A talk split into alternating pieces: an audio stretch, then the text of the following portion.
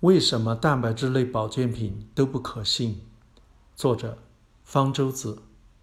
市场上保健品种类繁多，有一大类都是号称含有某种特殊的蛋白质，有的名称上就有蛋白，例如胶原蛋白保健品；有的名称上没有蛋白，但实质上仍是号称有蛋白质在起保健作用，例如现在国内流行吃纳豆。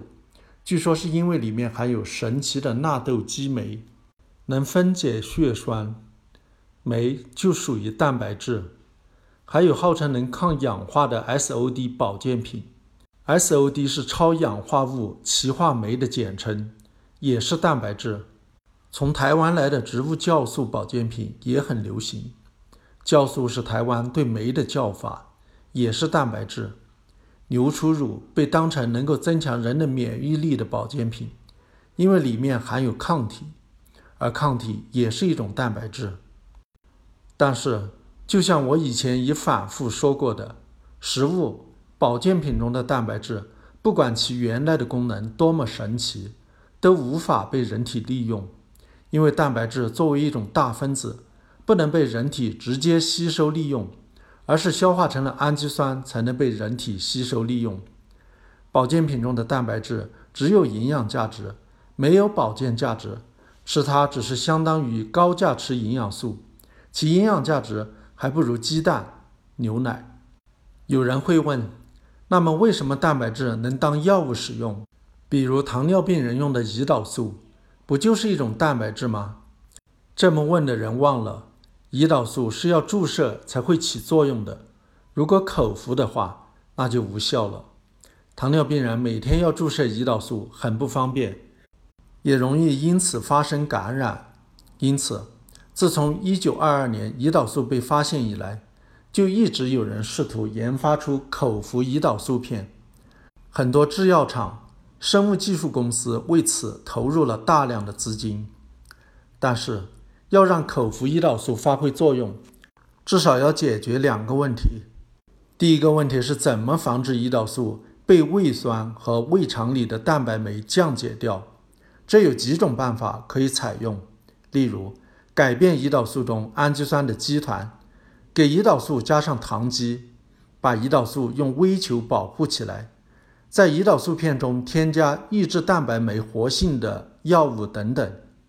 即便胰岛素能够躲过消化，完整的在肠道中保留下来，那么还面临着另一个问题：怎么让它能被小肠上皮细胞吸收进去？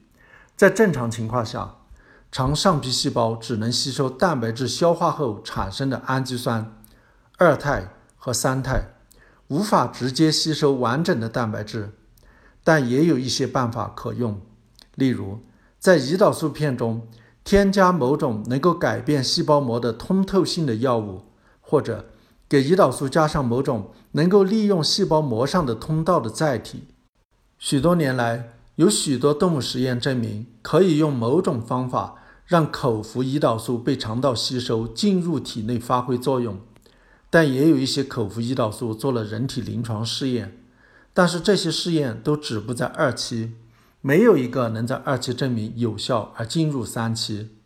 尽管每隔几年就有制药公司宣布他们研发的口服胰岛素很快就要上市，但是到现在，糖尿病患者仍然必须注射胰岛素。胰岛素是分子量很小的蛋白质，仅仅含有五十一个氨基酸，而一般的蛋白质通常含有成百上千个氨基酸。这么小的蛋白质。又是研发投入最多的一种口服蛋白质类药物，至今仍然不成功。可见，口服蛋白质要能被人体直接吸收利用有多难。这个世界难题，难道被保健品商轻轻松松搞定了？也许有人说，不是有的蛋白质能够躲过消化进入体内吗？即使那样，其量也极其微小，达不到能起作用的浓度。实际上，口服胰岛素之所以在临床试验中失败，不是它们一点也进入不了人体，而是能进入人体的量太低，不具有疗效。你也许会说，那么就像注射胰岛素一样，不口服蛋白质类保健品了，改注射的总该有效吧？仍然无效。注射胰岛素之所以有效，是因为人体本身就在生产一模一样的胰岛素，而且是在血液中流通的。而保健品中的那些神奇的蛋白质，都不是人体血液中原有的，硬是注射到血液去，会被免疫系统当成异物，想要把它清除掉，进而导致过敏。所以还要庆幸保健品中的蛋白质没法被人体吸收，不然麻烦就大了。胰岛素可以说是最小的蛋白质，如果比它还小。氨基酸的数目在五十以下，通常不叫蛋白质，而叫做多肽。多肽因为比蛋白质小，相对来说比较容易吸收。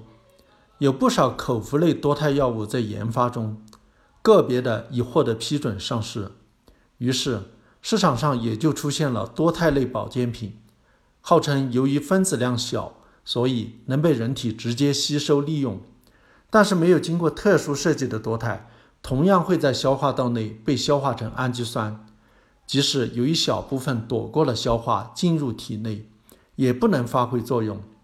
人体内有多肽作为信号分子，但是这些都是序列特定的，多肽类药物的序列也是特定的，用遗传工程或者化学方法合成的。